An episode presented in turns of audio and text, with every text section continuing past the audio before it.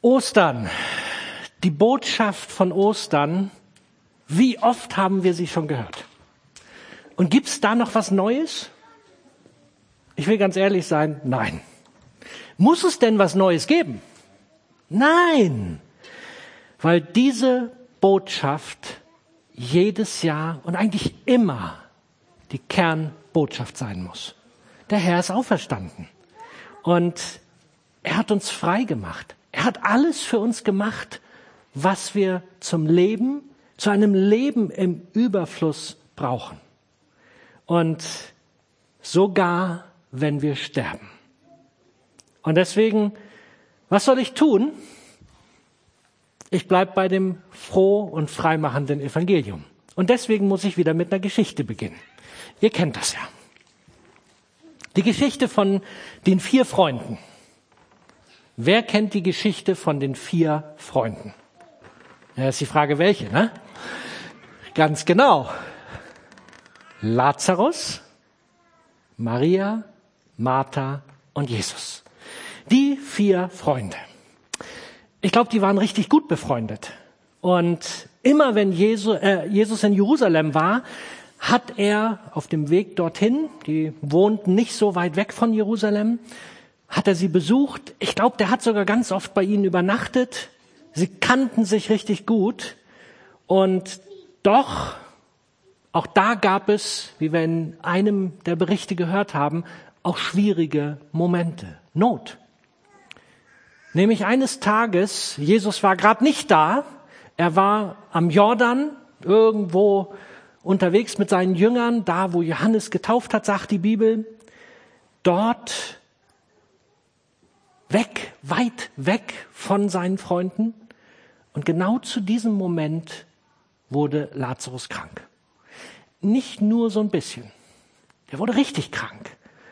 Todkrank. Und man wusste, wenn da nicht was wirklich Besonderes passiert, dann wird das nichts mehr er würde sterben. Aber alle wussten, Jesus heilt. Sie hatten das mit ihren eigenen Augen schon so oft gesehen, dass Jesus heilt. Aber der war ja nicht da. Und so haben sie ganz sicher einen Boten losgeschickt. Die Bibel sagt das nicht, aber ich bin sehr sicher, weil Jesus bekam ja dann diese Botschaft irgendwie. Und was tat Jesus? Also für mich wäre das klar gewesen. Was tat er?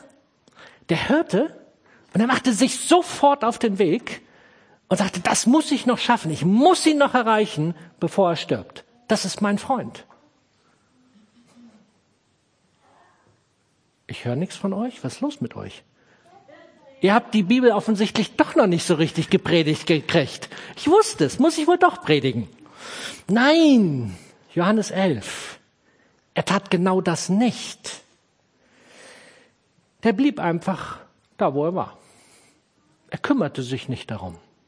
Der hörte, dass sein bester Freund im Sterben liegt und er kümmerte sich nicht darum. Jesus, was ist los?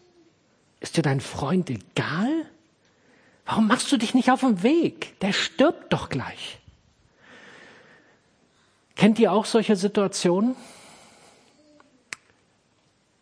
Ihr seid vielleicht schon lange mit Jesus unterwegs und dann kommt Not in euer Leben, Krankheit, irgendwelche anderen Nöte, irgendetwas, Beziehungsstress, finanzielle Nöte, was auch immer. Und ihr ruft nach Jesus und ihr habt das Gefühl, der kommt einfach nicht. Also ich kenne das. Ich kenne diese Situation, wo ich dieses Empfinden habe, er ist einfach nicht da. Jesus, wo bist du? Du sagst doch, du bist alle Tage bei uns, bis ans Ende der Welt. Was ist mit meiner Not? Warum kommst du nicht, um mir zu helfen? Und tatsächlich in dieser Geschichte, die Bibel beschreibt es, stirbt Lazarus. Und zwei Tage hat Jesus gewartet. Dann macht er sich auf den Weg und Martha begegnet ihm und ist natürlich tief traurig und macht Jesus Vorwürfe.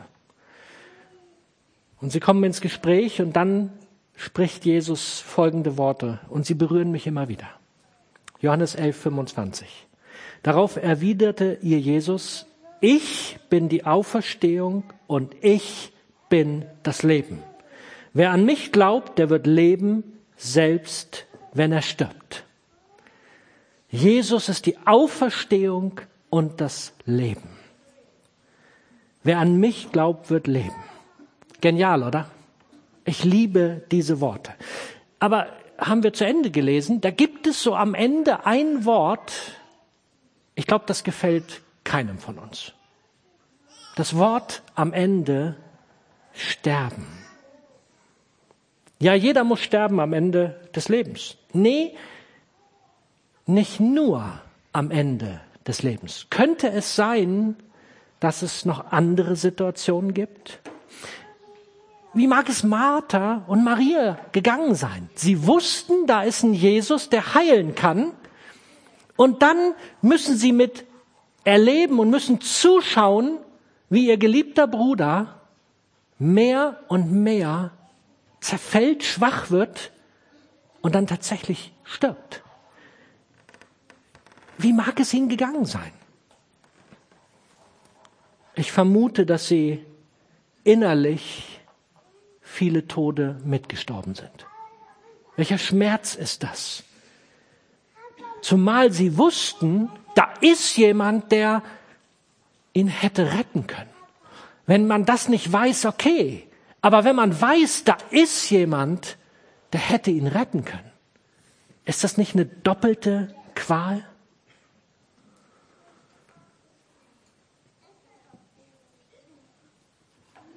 Wie ist das in unserem Leben? Ist es nicht auch manchmal ähnlich? Dass Dinge unser Leben so schwer machen, so eine Last für uns bedeuten und wir es irgendwie nicht hinkriegen?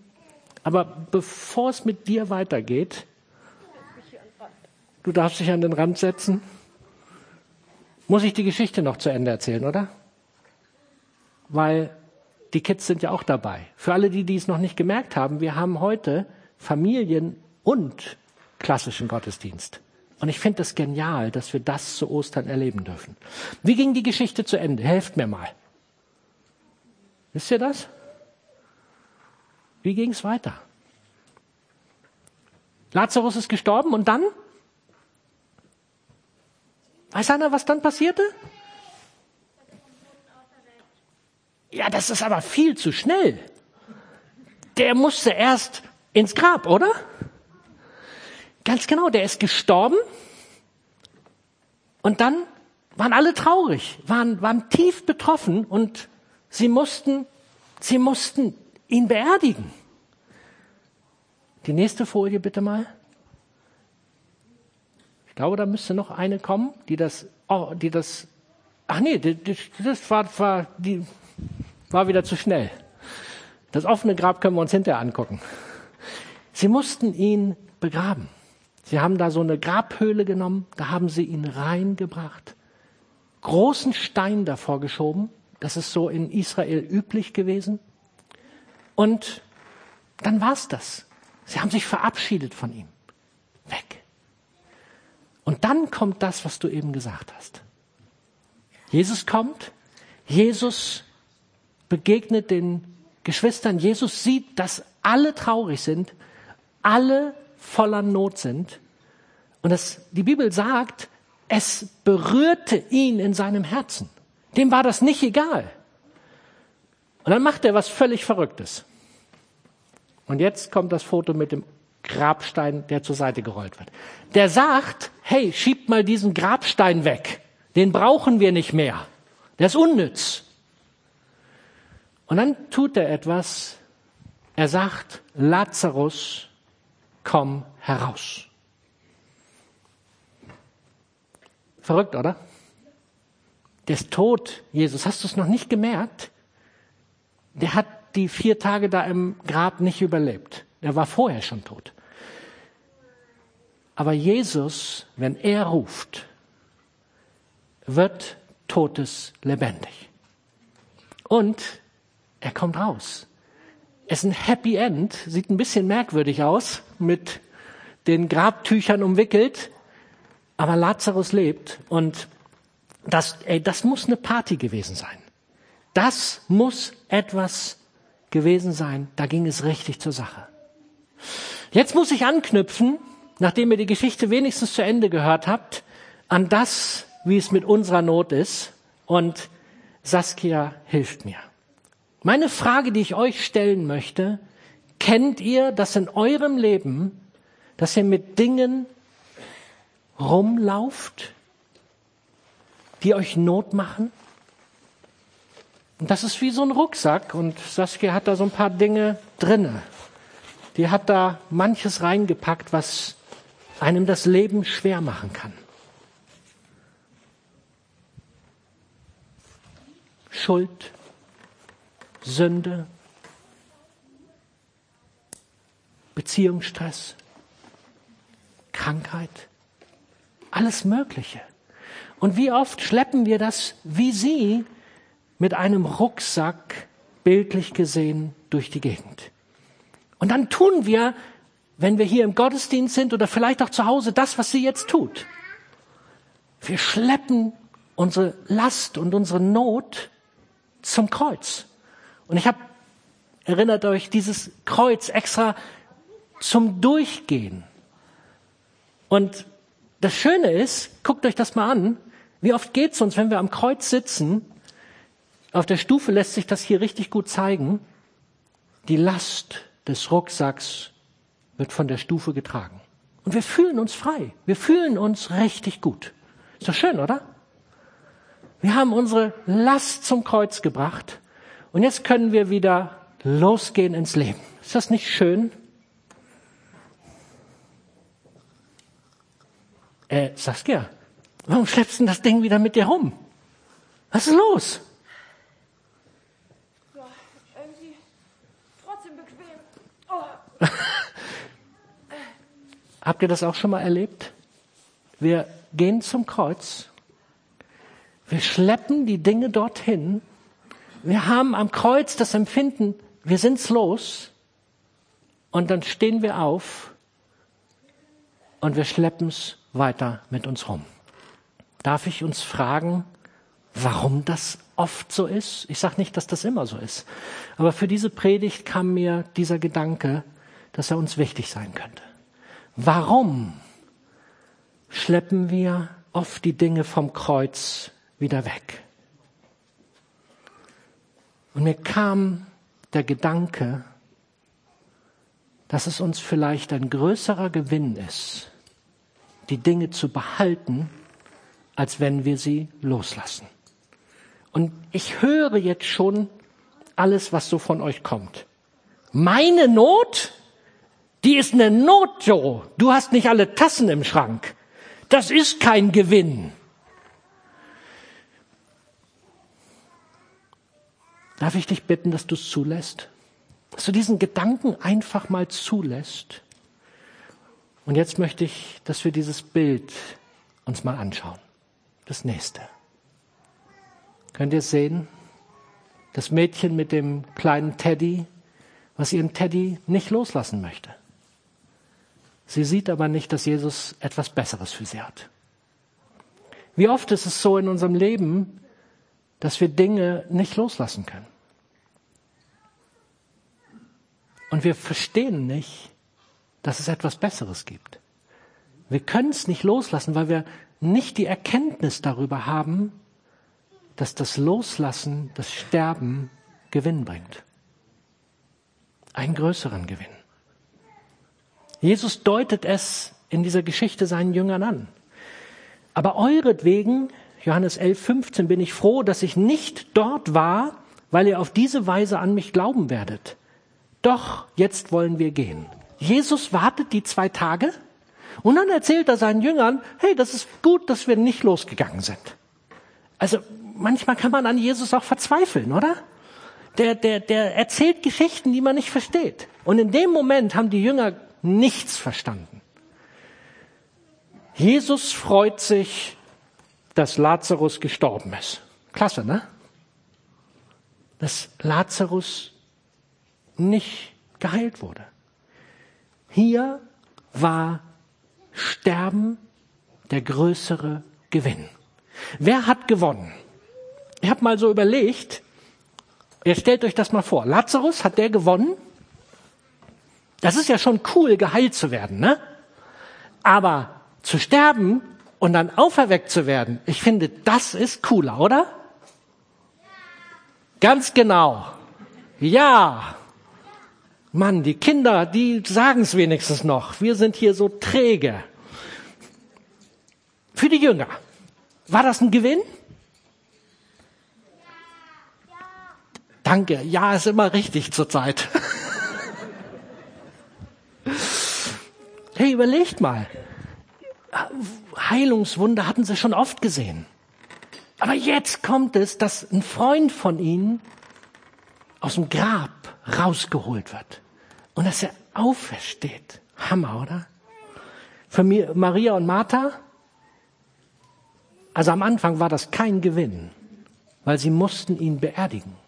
Sie mussten durch das Leid durch. Sie mussten sterben innerlich mit ihrem Bruder. Hey Leute, das war kein Gewinn. Lasst uns nicht irgendwas schön malen, was nicht schön ist. Es war tiefer Schmerz. Aber das Ende, das war Gewinn. Als sie plötzlich erlebten, welche Kraft vom Himmel möglich macht, dass ihr Bruder wieder aufersteht. Ist das nicht krass? Das ist Gewinn. Und für ganz viele in Jerusalem war es ein Glaubensgewinn. Palmsonntag kam danach. Und die Leute waren begeistert davon, als sie gesehen hatten, dass Lazarus auferstanden ist. Wunder hatten sie schon viele gesehen, aber sowas, jemand, der in ihrer Nähe wohnte und plötzlich von den Toten wieder zum Leben kommt, das war der Hammer für sie. Und das feierten sie und deswegen gab es diesen Sonntag, wo sie die Palmen ihrem König hinwarfen, damit er als König in die Stadt einzieht. Aber dieser König wollte Jesus nicht sein. Aber wie ist das mit dem Gewinn bei uns, wenn Sünde und Schuld da ist? Das bringt doch keinen Gewinn, oder? Römer 6, Vers 5. Denn wie wir seinen Tod mit ihm geteilt haben, so haben wir auch Anteil an seiner Auferstehung. Ihr Lieben, Sünde bringt uns keinen Gewinn, ganz sicher nicht. Aber wir müssen die Sünde durch den Tod loswerden. Und dann bringt es uns Gewinn. Wir müssen frei werden von der Sünde, sonst ist nichts mit Gewinn. Wir müssen unserer Schuld und unserer Sünde und unseren Nöten sterben, um die Auferstehung als Gewinn erleben zu dürfen. Saskia, hilf uns mal, das bildlich zu machen. Wie könnte das aussehen? Und ich bin gespannt. Ich habe das auch noch nicht gesehen. Was machst du jetzt? Aber hol's erst mal raus. Ihr, das können nicht alle lesen, ne? Dieses Glas hier ist Saskia, richtig? Da steht ich. Das bin ich, ja. Okay. Könnte aber auch ich oder du ich sein. Und wie geht's weiter? Das hier ist unser Lebenswasser. So sollte das eigentlich mal aussehen, ne? Und was passiert dann? In jedem Leben, ohne Ausnahme. Geschaffen sind wir mit, mit Reinheit vom Grundgedanken Gottes. Das war, ich muss wieder bei Adam und Eva anfangen. Was soll ich tun? Ja, das war die Idee Gottes. Alles in Ordnung. Und dann kommt die Sünde in unser Leben. In jedes Leben. Braucht nicht denken, ihr seid ausgenommen. Nein, in jedes Leben. Und das Lebenswasser sieht nicht mehr so cool aus. Ja, das bekommt durch Sünde und Schuld eine Färbung. es fühlt sich nicht mehr nach Leben an. Es, es ist nicht mehr so, wie Gott sich das ursprünglich gedacht hat. Das ist das, was wir erleben. Jeder von uns. Ob wir das merken oder nicht. Und wie geht's weiter? Gibt's Hoffnung? Ich dachte, das sagst du uns. Ja, warum? Du sollst Teil der Predigt sein. Ach du meine Güte. Gibt's Hoffnung? Ja, ne? Ja, Was ist das? das ist Jesus. Ich habe ihn einfach flüssig gemacht. Hammer, oder? Also es ist nur ein bitte. Versteht's? Jetzt habe Ja? ich zu Hause. Aber wir, wir versuchen jetzt mal, ob das funktioniert. Ich habe es noch nicht gesehen.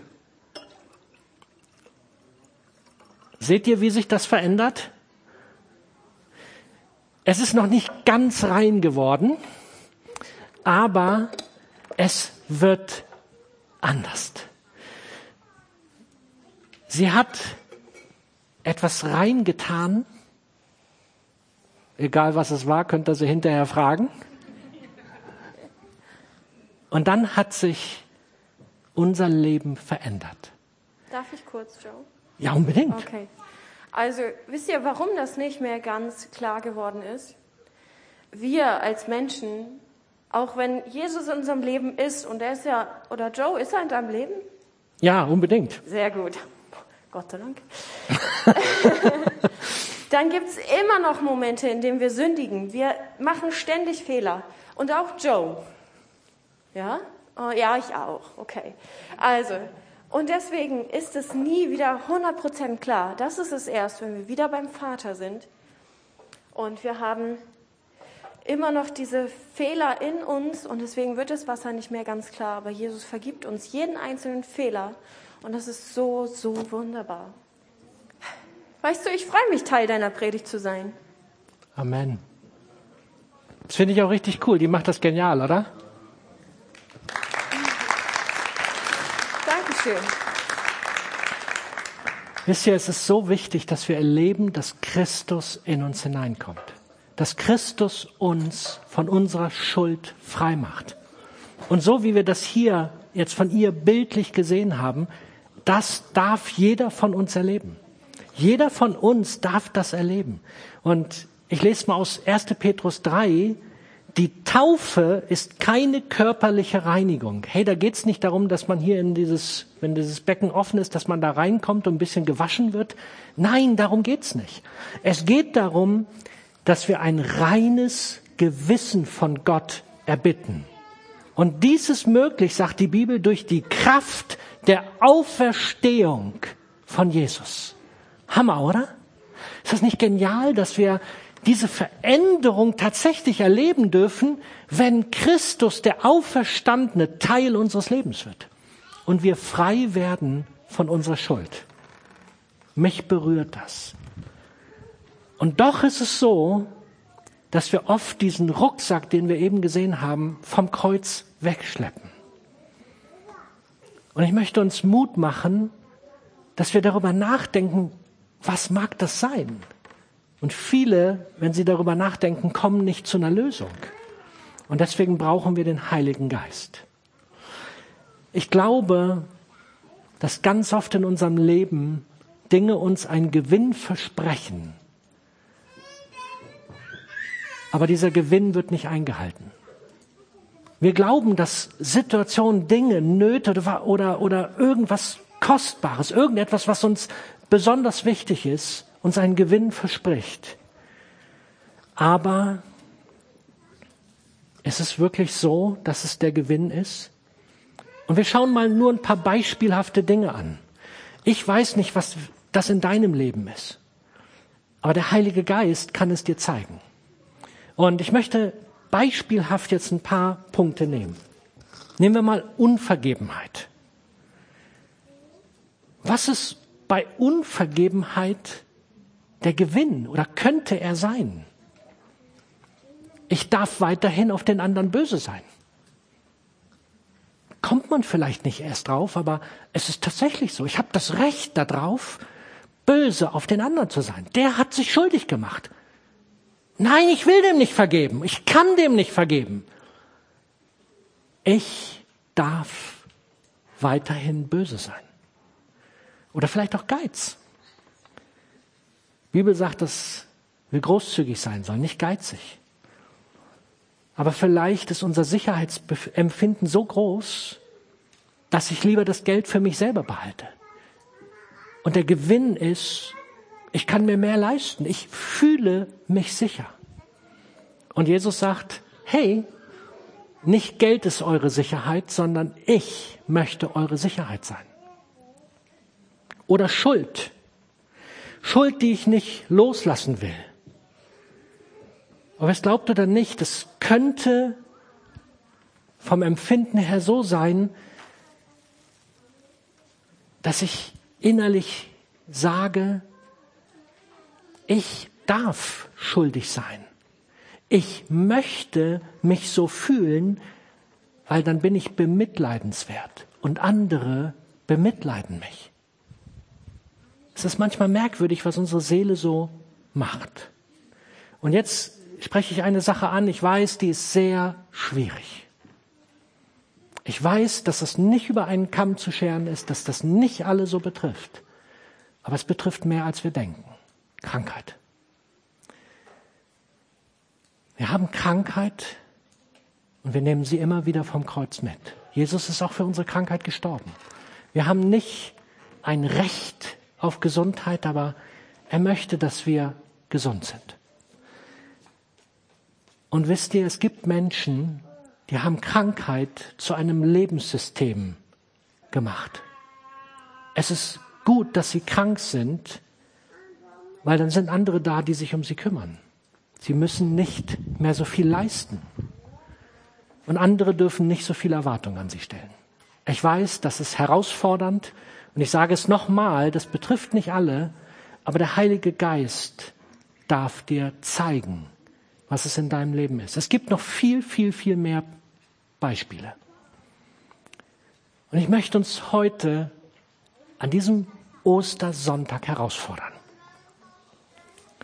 Wenn du die Kraft der Auferstehung in deinem Leben wirklich erfahren möchtest, wenn du wirklich willst, dass die Auferstehung auch durchbricht in deinem Leben, dann ist der erste Schritt notwendig, dass du überhaupt erkennen musst, dass Schuld da ist, Sünde da ist und dass du Jesus in dein Leben lässt, ihm die Sachen ans Kreuz bringst.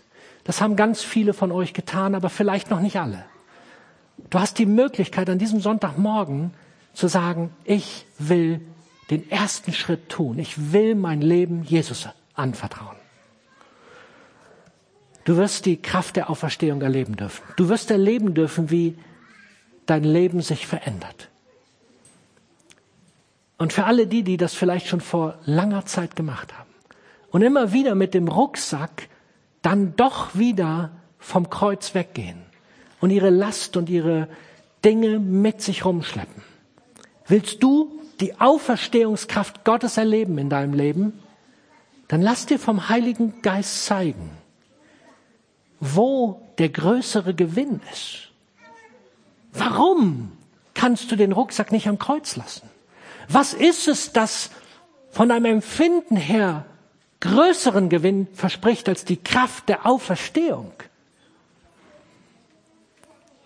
Und bei ganz vielen ist das nicht durch ein bloßes Nachdenken zu lösen, sondern dafür brauchen wir den Heiligen Geist. Ich habe mich entschieden, ich möchte dass Gott ran darf. An jeden Punkt in meinem Leben. Das ist manchmal echt schmerzhaft. Und das gefällt mir nicht immer. Ich gebe das ganz ehrlich zu. Aber ich habe gerade letztens vor anderthalb Wochen eine Situation gehabt. Bin ich mitten in der Nacht aufgewacht. Meine Arme waren wie eingeschlafen, beide Arme. Das kam nicht daher, weil ich auf einem gelegen habe, dann wäre der andere nicht eingeschlafen ich habe so richtig gespürt, oh, das ist aber gar nicht gut jetzt. Und ich wusste, ich kann so oder so nicht wieder einschlafen. Ich bin los, habe mich aufs Sofa gesetzt, habe gesagt, Herr, was ist los? Rede mit mir. Du, der hat sich nicht lang bitten lassen. Und er hat auf einen Punkt in meinem Leben seinen Finger gelegt. Und hat gesagt, Joe, so nicht mehr. Ich will, dass du das veränderst.